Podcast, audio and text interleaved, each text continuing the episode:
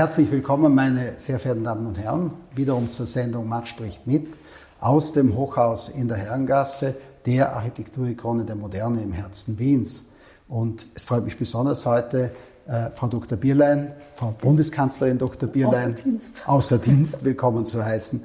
Äh, am Beginn wie immer äh, eine kurze äh, Zusammenfassung der Biografie. Frau Dr. Bierlein ist Juristin, war Richterin, war Staatsanwältin, ja, und Präsidentin des Verfassungsgerichtshofs. Und vom 3. Juni 2019 bis zum 7. Jänner 2020 Bundeskanzlerin der Republik Österreich.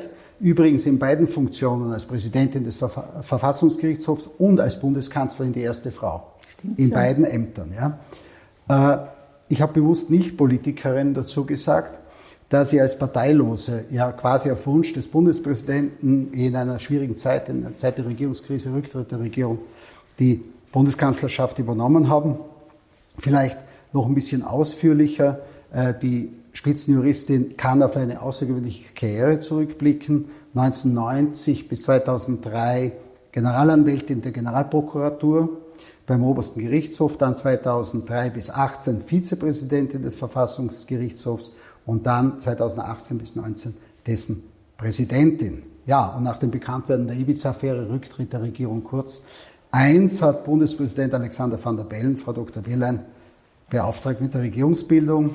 Ja, und sie haben eine Übergangsregierung zusammengestellt. Ja? So, äh,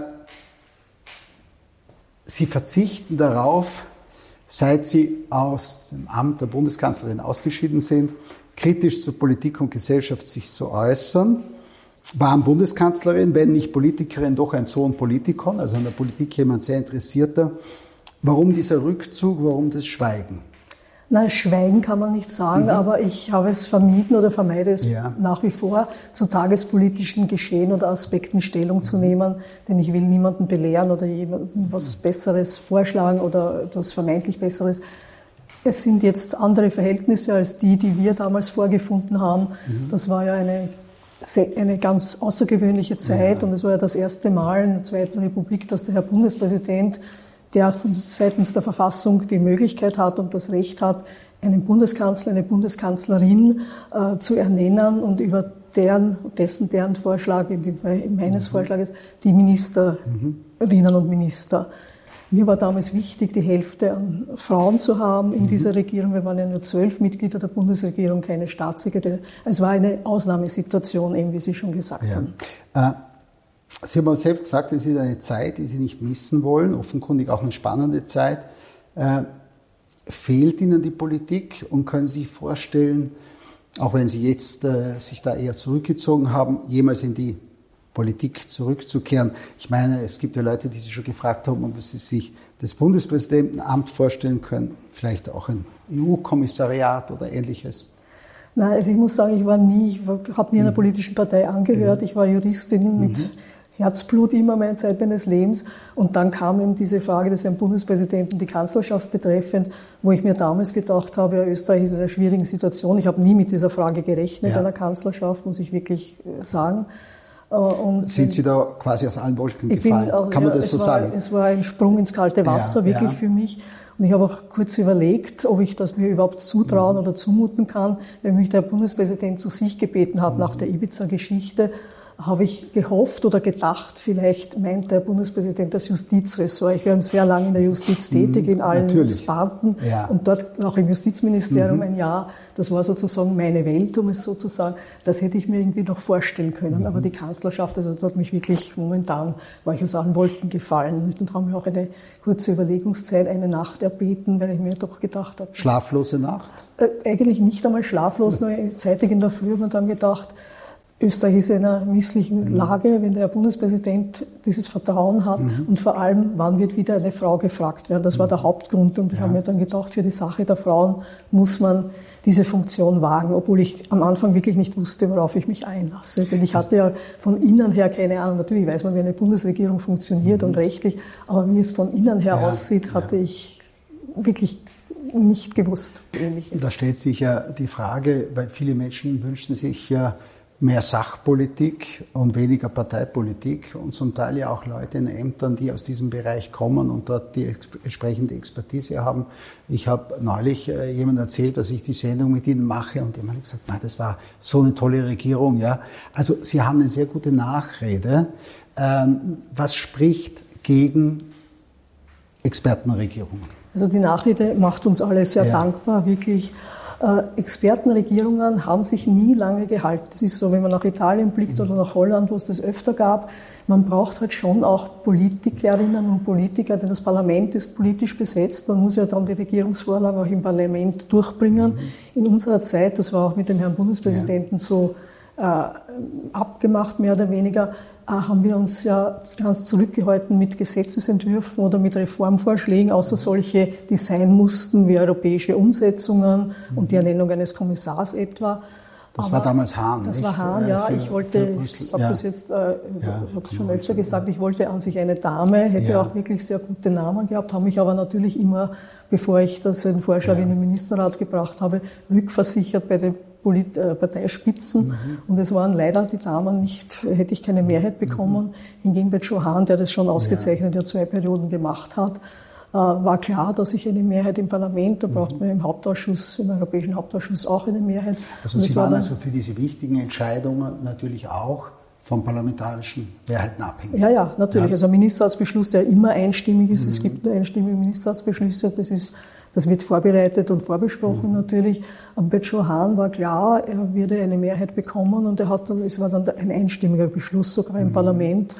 Und äh, er hat natürlich seine ausgezeichnete Arbeit geleistet und hat jetzt ein sehr wichtiges Ressort, nämlich Verwaltung mhm. und Budget, wenn ich richtig. Aber das bedeutet, dass sozusagen eine Expertenregierung letztlich das Problem hat, kontroversielle Entscheidungen oder Reformentscheidungen nur schwer durchsetzen Ja, das ist schwierig, weil eben das Parlament ja mhm. die Entscheidungen trifft und man ja nur, mhm. eigentlich nur Vorschläge machen kann, auch wenn die Regierungsarbeit, also in den Ministerien, die Gesetze sehr gut vorbereitet werden. Das Parlament hätte ja gar nicht den Mitarbeiterstab, um das alles selbst zu machen.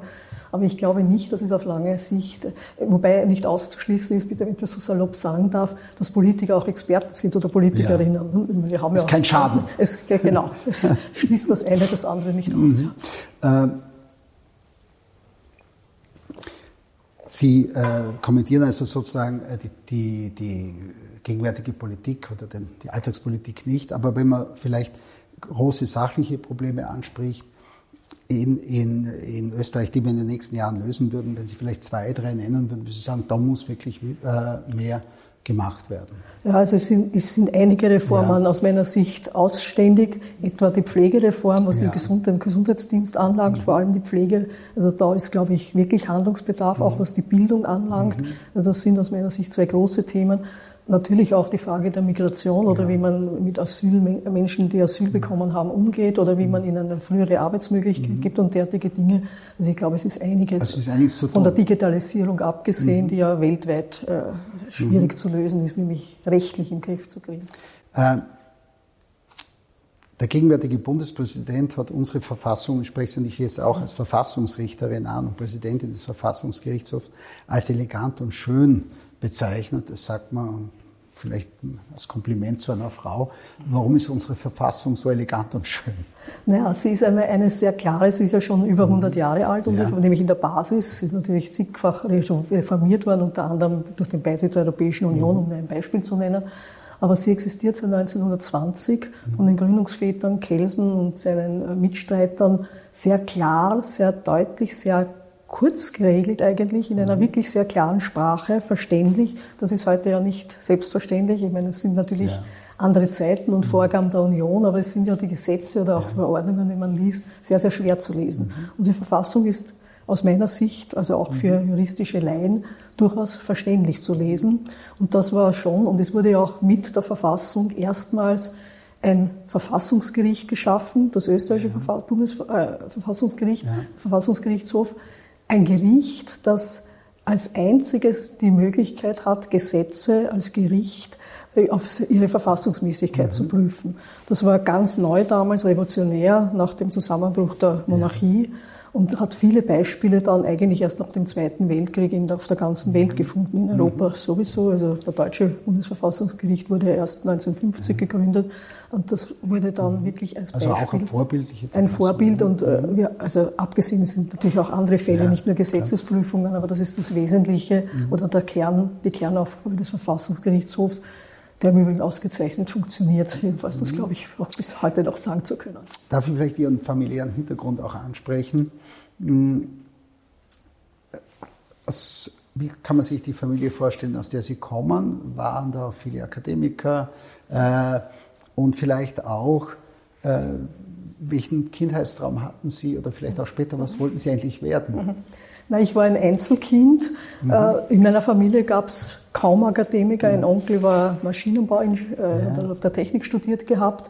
Mein Vater hätte gern Mathematik studiert, aber mhm. es war nicht möglich, weil seine Mutter aber schon vor dem Krieg verwitwet war. Mhm. Und es war einfach damals kein Stipendium. Also ich komme aus einer bürgerlichen Familie, ja. wenn Sie so wollen. Ich bin in ein humanistisches Gymnasium als ja. Kind gegangen, habe Latein und Griechisch gelernt. Damals war die Europäische Union und auch Fremdsprachen mhm. noch etwas fern. Es war einfach so. Es war die nächstgelegene Schule und ich habe Latein und Griechisch ganz gern gehabt. Ja, Latein eignet sich ja ganz gut auch für den juristischen ja, Beruf. Ja, ne? natürlich. So. Und äh, auch Griechisch, mhm. es ist allerdings, ich habe es gern gehabt. Also und das Juristische war damals schon im Nein, nein. Ich war, also ursprünglich hätte mich, äh, es war kein, äh, keine Leidenschaft zur mhm. Juristerei zunächst mhm. da überhaupt nicht. Ich hätte gern Kunst oder Architektur oder in diese Richtung etwas studiert. Es war mir aber dann klar, es gab ja damals ja. noch keine Frauen als, als Direktoren eines, eines, Museums oder ähnliches. Ja, ja auch Und an der Akademie ganz wenige Auch ganz wenige, ja, natürlich. Ne? Bis heute also ja wenige ist, Professoren. Ja. Aber mir war klar, ich will ja auf eigenen Beinen stehen können, einen Beruf ausüben können und mit Kunst ist das sehr mhm. ungewiss. Während mit, also mit dem Jus-Studium hatte man jedenfalls damals, heute ist es ja auch schwieriger, sofort die Chance, eine entsprechende berufliche äh, Karriere oder einen Beruf zu ergreifen. Ich habe dann während des Jus-Studiums auch das Jus-Studium durchaus zu schätzen gelernt. Habe auch das Glück gehabt, dass ich in vier Jahren, also in der Mindeststudienzeit, ja. äh, es fertig machen konnte.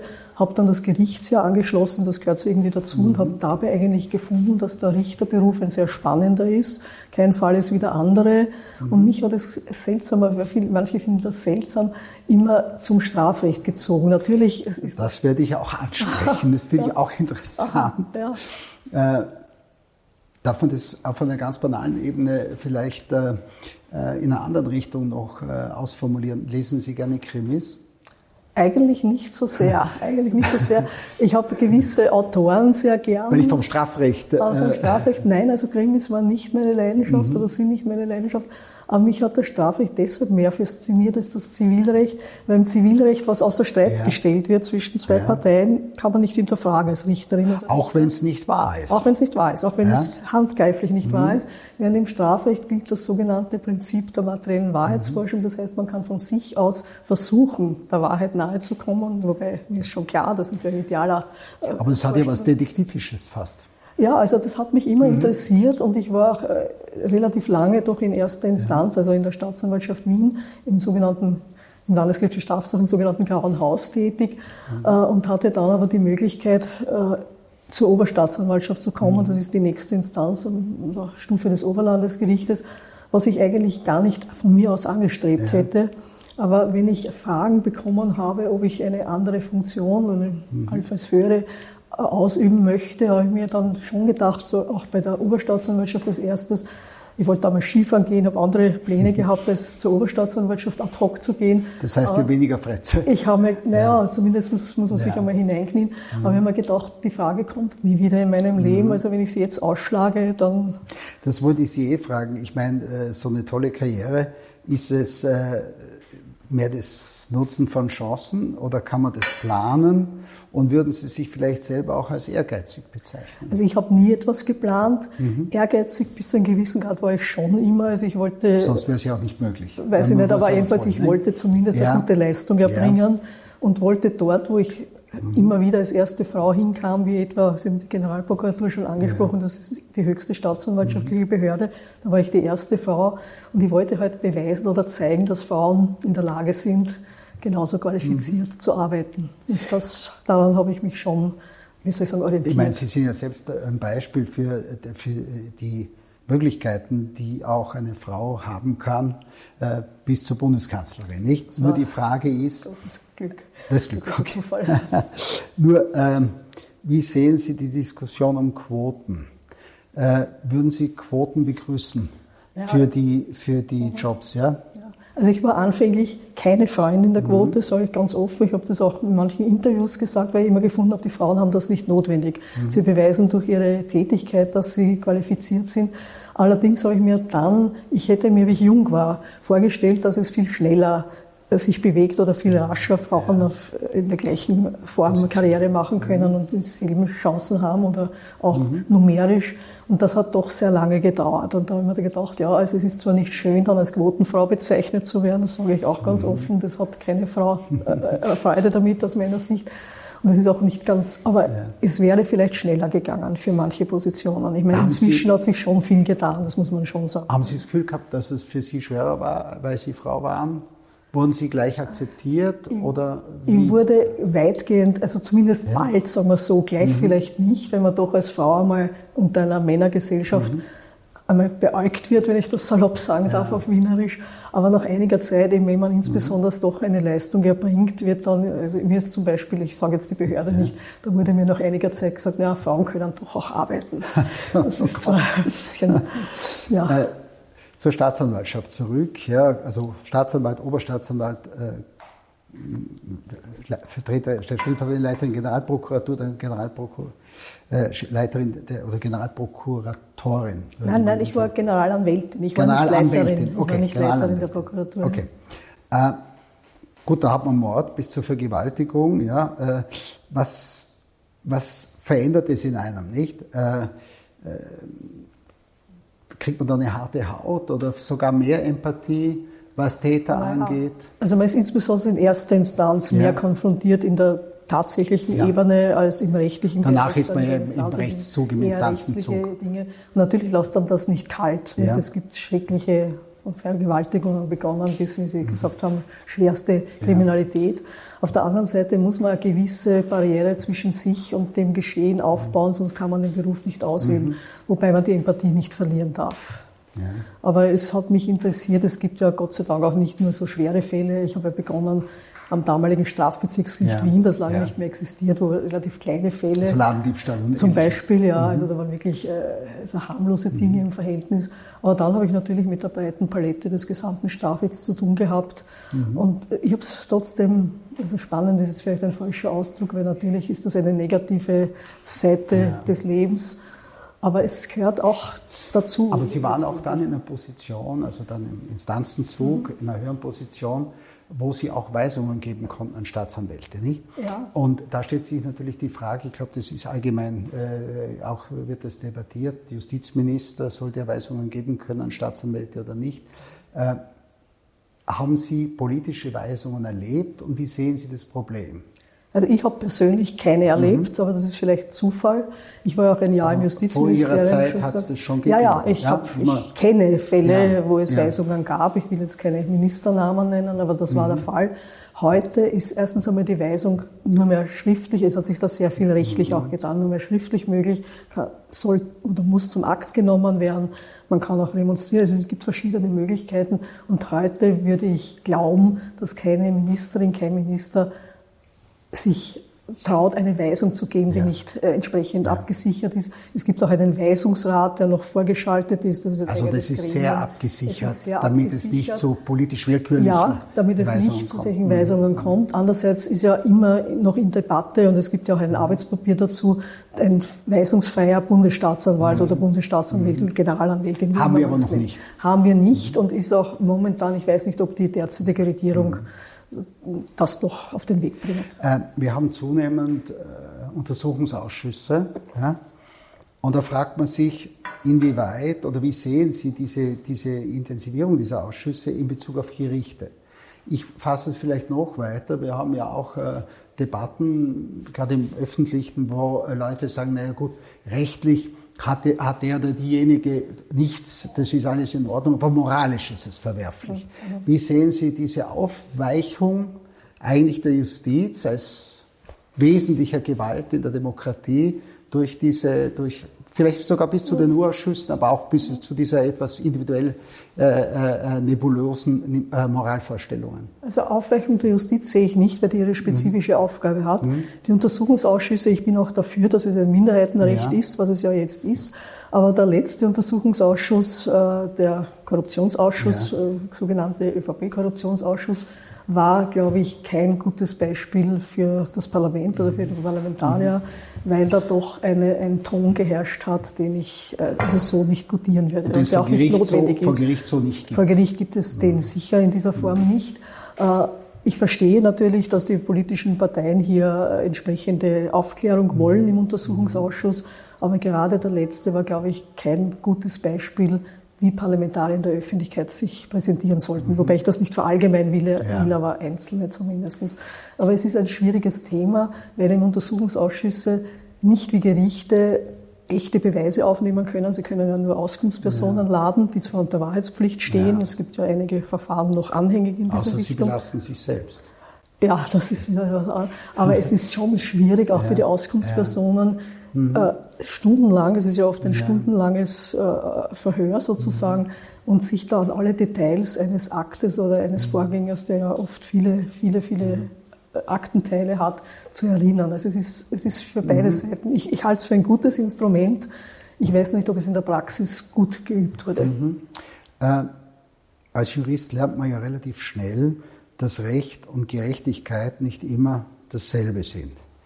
Äh, und in Ihrer langjährigen Praxis haben Sie mal ein Urteil fällen müssen, das Sie vielleicht nicht als gerecht empfunden haben oder anders formuliert, haben Sie ein Urteil gefällt, wo Sie nachher draufgekommen sind, naja, eigentlich ist es fast falsch. Ich sage es deswegen, weil ich habe einen Fall gelesen, wo das ja ganz sympathisch klingt. Da ging es, glaube ich, um eine Zahnpasta. Naja, also Stimmt ich erzähle das gleich. Ja, aber ich meine, grundsätzlich war ich ja mhm. längerjährig Staatsanwältin. Ja. Hab, es werden ja zwei Drittel aller Anzeigen, das weiß so die Öffentlichkeit, glaube ich, nicht, zwei Drittel aller Anzeigen, die natürlich zum Teil auch nebulos sind, mhm. werden eingestellt. Also es kommt nur ein Drittel sozusagen mhm. überhaupt aller Anzeigen oder aller Straffälle dann überhaupt vor Gericht. Wobei das Problem ist, in den Medien ist ja schon das Anzeigestellen fast ja, schon Vorteil. Und es ist leider leider gang und gäbe, diese Vorverurteilung, ja. auch wenn dann dabei steht, es gilt die Unschuldsvermutung, aber das ja. ist ja eigentlich, wie soll ich sagen, la pour la fast. Ja. Und grundsätzlich wäre das Strafverfahren im Ermittlungsteil, also in der mhm. Anfangsphase vor der Anklage, geheim. Es bleibt aber kaum etwas geheim, wie jetzt nicht dem Untersuchungsausschuss oder den Beteiligten etwas mhm. unterstellen, aber da ist offenbar sehr viel, also es schaut zumindest so aus, äh, gleich dann in die Öffentlichkeit gedrungen. Also Fehlurteil, also von der Anklage her hoffe ich nicht. Ich kann mhm. zumindest mich an keinen Fall erinnern. Ich kann mich nur an einen Fall erinnern, weil Sie das ansprechen, wie ich junge Bezirksrichterin ja. war am Strafbezirksgericht Wien. Also damals war eine dreijährige Ausbildung zusätzlich zum Studium. Mhm. Also ich war mit 25 Jahren, also relativ jung Richterin. Und es stand vor mir, damals war Ladendiebstahl, also auch das Mitnehmen ja. oder Versuch der Ladendiebstahl einer Zahnpastentube noch strafgerichtlich verfolgbar. Heute würde das mit divers, also anders erledigt werden und gar nicht ja. vor Gericht kommen. Ja. Und es stand eine für mich ältere Dame, sie war wahrscheinlich oder sicher jünger als ich heute, mhm. vor mir und hat, es ging um diese Zahnpastatube, die in einer Manteltasche der Detektiv vorgefunden hat, der Kaufhausdetektiv. Und sie war also wirklich weinend vor mir und sie hat das irrtümlich eingesteckt und sie wollte mhm. nie einen Diebstahl begehen. Mhm. Und im Strafsachen muss man ja das Urteil, oder es war so üblich, sofort fällen. Ich bin aufgestanden und gedacht, ja, ich bin mir selbst nicht ja. sicher, ob diese Dame schuldig ist und habe sie freigesprochen. Im Zweifel, natürlich. Im Zweifel, natürlich, natürlich, mhm. wenn man selbst ja. Und sie kam dann zu mir und hat sich bedankt, Dankeschön, Frau Rath, und ich werde es auch bestimmt nicht mehr tun. also das war zwar ein Fehlurteil, aber ich glaube ja. ein hinnehmbares, außerdem in Dubio. Da haben Sie eigentlich die Strafrechtsreform schon vorweggenommen mit der Diversion. Ja? Äh, äh, die, die, vielleicht auch prinzipiell die Frage, äh, wir haben eben die Diversion, sehr starke Aspekte auch der Resozialisierung. Äh, halten Sie sozusagen das Strafrecht und auch die Form des Strafrechts für richtig? Oder, äh, oder wenn man dem gegenüberstellt, etwa Giuliani mit seiner No-Tolerance-Politik, kleinste äh, Vergehen schon hart zu bestrafen, wie sehen Sie das? Also das amerikanische System ist, ich möchte fast sagen, Gott sei Dank nicht unser, das ist ein ganz ja. ein anderes System.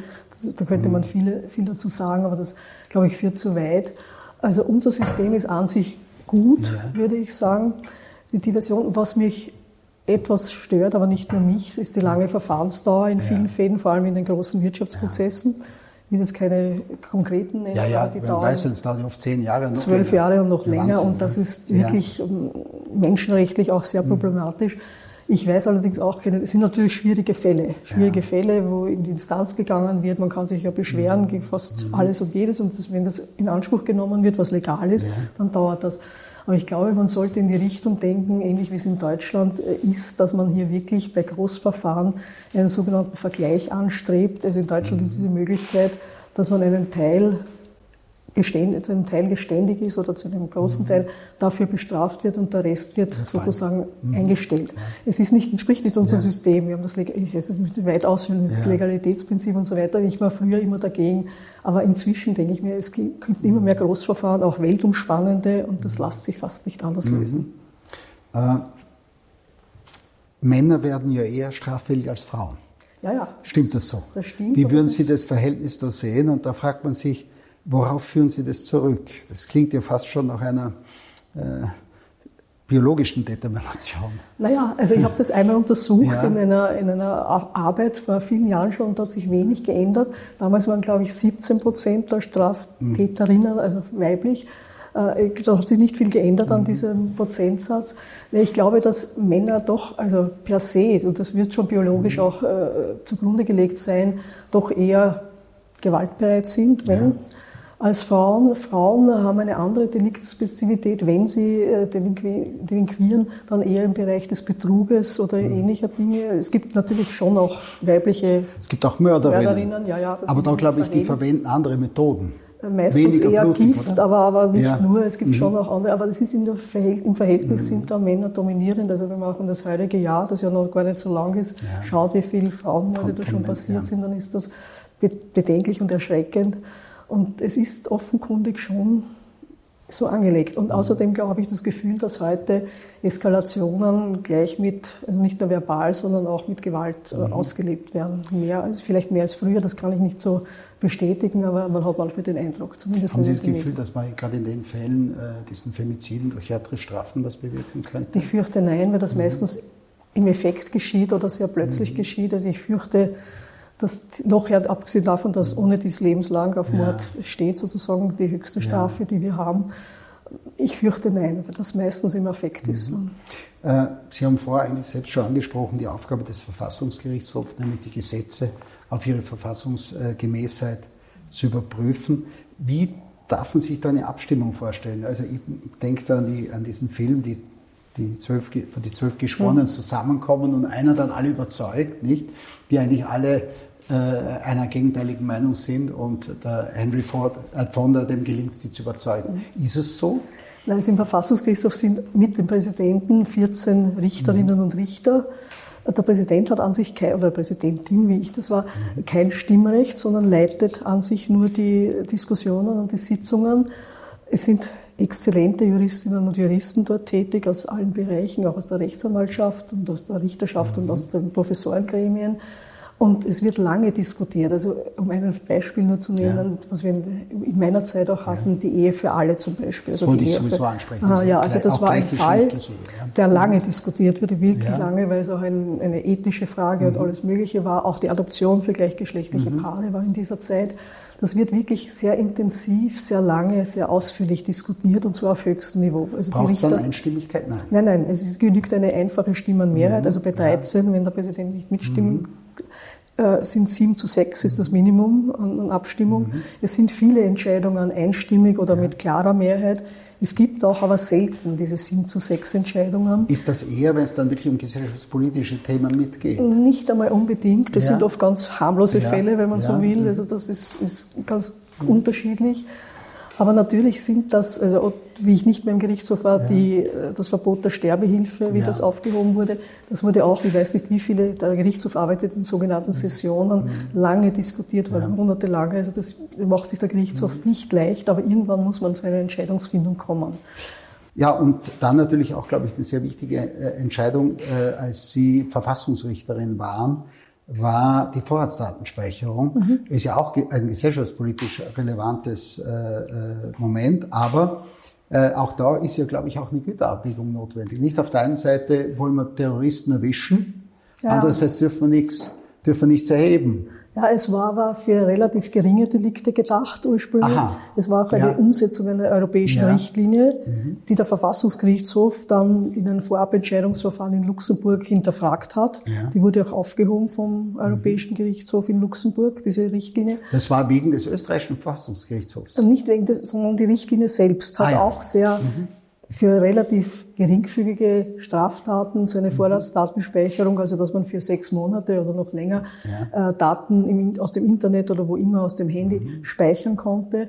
Und das war quasi quer durch die Bevölkerung. Es waren alle fast betroffen, mhm. auch wenn sie keinerlei äh, Delikt begangen ja. oder auch den entferntesten daran gedacht hätten. Also das war der Grund, warum der Verfassungsgerichtshof dann auch diese inner, innerstaatliche mhm. Regelung aufgehoben hat, dass es zu weitgehend war. Mhm. Eben auch in der Balance der Güterabwägung ja. der öffentlichen Interessen auf der einen Seite und der privaten Interessen auf der anderen. Was wäre, wenn sagen wir, in Ihrer Regierungszeit so die Pandemie ausgebrochen ja. wäre? Das ist dann schon etwas, wo du wirklich auch die politische Unterstützung hast. Ja, wir hätten dann auch sicher Verordnungen ja. oder ja. entsprechende Regelungen erlassen müssen. Mhm. Und das wäre nicht einfach gewesen, weil wir eben so schmal aufgestellt waren. Mhm. Aber natürlich mit Expertinnen und Experten. Es wie es gewesen wäre, weiß ich nicht, das wäre ja. jetzt Spekulation, aber es wäre eine sehr schwierige Situation für uns gewesen, aber da hätten wir mhm. nicht so ruhig äh, und ohne Vorgaben handeln mhm. können. Mhm. Da hätten wir anders reagieren müssen, wenn die Regierung länger gedauert hätte. Klar. Äh, wie hat sich Ihr Leben verändert, als Sie in die Politik gegangen sind? Weniger Zeit? Ja, es war kaum Freizeit, aber ja. das wusste ich. Ich wusste ja. auch, dass es sozusagen eine Übergangsregierung ist, die bis zur Angelobung der ja. nächsten Regierung nach einer Wahl ja. äh, Bestand hat. Also es war eine überschaubare ja. Zeit. Ich habe gerechnet sechs Monate plus minus. Es waren mhm. dann sieben Monate ein bisschen was. Äh, und äh, das war mir klar, das ist ein überschaubarer Teil meines Lebens und ich habe wirklich so gut wie kein Wochenende, man ist beschäftigt von, von der Früh. Ich war auch sehr offen für den Dialog mit allen mhm. Gruppierungen, NGOs oder wer auch immer einen Termin wollte. Und man hat natürlich unglaublich viele Auswärtstermine ja. auch. Das Schöne darunter, wie die Eröffnung der Salzburger Festspiele ja. und ähnliche Dinge. Ja. Aber man ist dauernd unterwegs und ich mhm. bin also kaum vor Mitternacht jemals nach Hause gekommen. Und am Wochenende, wenn ich einen Tag, den Sonntag geschafft habe, frei zu haben, dann war das schon ein Geschenk. Also das ist, man ist schon, also ich beneide keine Politikerin, keinen Politiker, weil mhm. es ist schon ein sehr anspannender Beruf, obwohl wir ja eine sonder außergewöhnliche Situation hatten. Sie haben natürlich auch äh, viele interessante Menschen gesprochen. Gab es eine Begegnung oder eine Persönlichkeit mhm. auch im politischen Bereich, die Sie besonders mhm. äh, fasziniert hat? Also fasziniert hat mich Angela Merkel, muss ich sagen. Mhm. Also ich war ja mehrfach in Brüssel ja. beim Europäischen Rat, wie schon gesagt. Und Angela Merkel hat mir gleich beim ersten Europäischen Rat ein Vier-Augen-Gespräch ja. angeboten, das unglaublich wertschätzend war. Mhm. Und also sie war überhaupt sie und auch andere, ich will jetzt nicht, nicht andere ausnehmen, aber sie konnte noch, weil diese Sitzungen in Brüssel dauern unglaublich lang. Ich habe das vorher nicht gewusst. Also meine mhm. längste Sitzung war 19 Stunden am Stück. Also da sitzt man auch in der Nacht oder wird immer wieder geholt. Also am Schlafen sich dazwischen ausruhen. Naja, man essen, kann, man hat aber es ist Fortlauf. Essen kriegt man schon, ja. das wird zugestellt. Man hat eigene Räume, also jeder Staat, ja. Österreich hat auch einen eigenen Raum, aber da wartet man, bis es weitergeht. Also ja. ich habe einmal das Hotelzimmer gar nicht gesehen, so ist das mhm. halt in Brüssel. Mhm. Und Angela Merkel war auch um halb drei in der Nacht noch in der Lage, klare, pointierte Sätze zu sprechen, mhm. was nicht alle, will es niemanden, aber sie und anfänglich war ja noch äh, Präsident Juncker, also die waren mhm. großartig. Das war auch der von also der. Manchen liegt es ja, glaube ich, nicht nur an der Müdigkeit, sondern auch am Konsum diverser naja, äh, na, Alkohol wird nicht, nein, wird nein, Gott sei Dank nein, nicht. Nein, wird überhaupt nicht serviert. Nein, also das kann ich nicht erinnern. Nein, nein, das ist nicht das Thema. Wunderbar. Nicht das Thema. Aber man wird einfach müde durch die mhm. lange Sitzzeit. Mhm. Bei all den, den Erfolgen, die Sie hatten, gab es auch wahrscheinlich gibt es in jedem Leben auch eine Niederlage oder etwas, was Sie noch heute schmerzt oder vielleicht einen Job, den Sie gern gemacht hätten. So. Nein, eigentlich Nein. wüsste ich nicht. Ich habe mhm. einmal, äh, weil ich dazu mhm. auch äh, gebeten oder gefragt wurde, an den obersten Gerichtshof gedacht. Das hat mhm. dann nicht, nicht, so geklappt und ich bin in der Generalprokuratur geblieben. Ja. Aber ich kann nicht sagen, dass, das, dass ich das irgendwie bereue ja, oder negativ Verfassungsgerichtshof, ja, das entschädigt ja, glaube ich, dafür. Äh, wenn man so zeitlich so angespannt ist, ja, so im Rad ist, wie man eben als Bundeskanzlerin ist, wie ist das, wenn man aufhört? Also es gibt ja bei, bei es gibt ja dieses, dieses Schlagwort des Pensionsschocks, das haben Sie jetzt in dem Fall nicht. Also Pension, glaube ich, äh, ist kein Thema für Sie. Aber, aber wie ist das? Man kommt ja dann plötzlich aus einer Hochgeschwindigkeit und Stress und Zeitmangel und plötzlich ist das alles. Es ist schon weg. ein anderes Leben, wobei auch im Verfassungsgerichtshof ist ja die einzige äh, öffentliche Dienststelle, ja. die das Pensionsalter mit 70 hat, nicht mit 65. Mhm. Also es ist auch außergewöhnlich. Und mir war ja klar, dass das äh, ja. irgendwann einmal anders wird. Ich habe allerdings einige Beschäftigungen gefunden, mhm. beziehungsweise wurde ich angesprochen. Ich bin zum Beispiel im Aufsichtsrat der Bundestheater ja. Holding äh, Vorsitzende. Das ist eine sehr interessante und mir mhm. sehr viel äh, Freude machende Tätigkeit. Mhm. Ich bin im Kunstbereich in einigen, äh, in Grafeneck etwa oder in Museen, in, in verschiedenen Zirkeln Das heißt, Sie sind eigentlich jetzt so quasi im zweiten Leben viel stärker mit Kunst äh, beschäftigt Kunst, als mit der Juristerei. Das stimmt, Kann man mit das Kunst so mehr. Also ja. ich habe mein Hobby ein bisschen, mhm. das Beruf ist jetzt falsch, aber zur, mhm. zur Aufgabe gemacht. Und das hat mich aber immer interessiert. Ich war mhm. immer kunstaffin, was ich ja mhm. studieren wollte und bin immer gern in, zu Vernissagen, in Ausstellungen in die mhm. Oper oder auch in Konzerte gegangen oder auch in Jazzkonzerte, egal. Ja. Mich interessiert das bis heute mhm. und ich bin sehr froh, dass ich diese Tätigkeiten ausüben darf. Äh, Im Rahmen der Bildung Kunst gibt es da eine Vorliebe Gibt es eine Zeit, die Sie besonders lieben? Naja, es ist schwer. Ja. sich, ich finde auch jetzt die Ausstellung ja. Kunsthistorischen Museum großartig, also nicht nur die alten Meister, also die, sondern die Baselitz, die genau, Baselitz Gegenüberstellung, ja. also das gefällt mir zum Beispiel unheimlich gut. Mhm. Baselitz war auch bei der Eröffnung noch da und hat gesprochen, was ich großartig fand.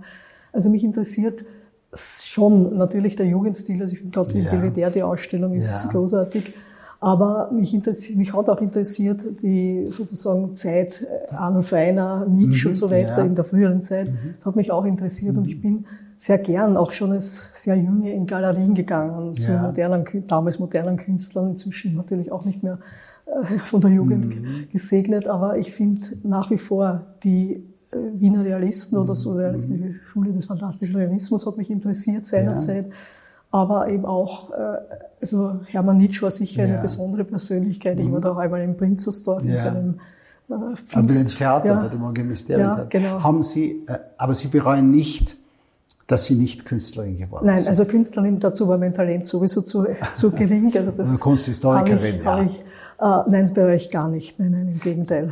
Ich komme jetzt zu, zu dieser Pensionsfrage. Äh, man sieht ja gerade bei Ihnen, dass eigentlich Arbeit ist, was ist, was einem auch Spaß macht und man eigentlich zum Teil ja gar nicht aufgeben will.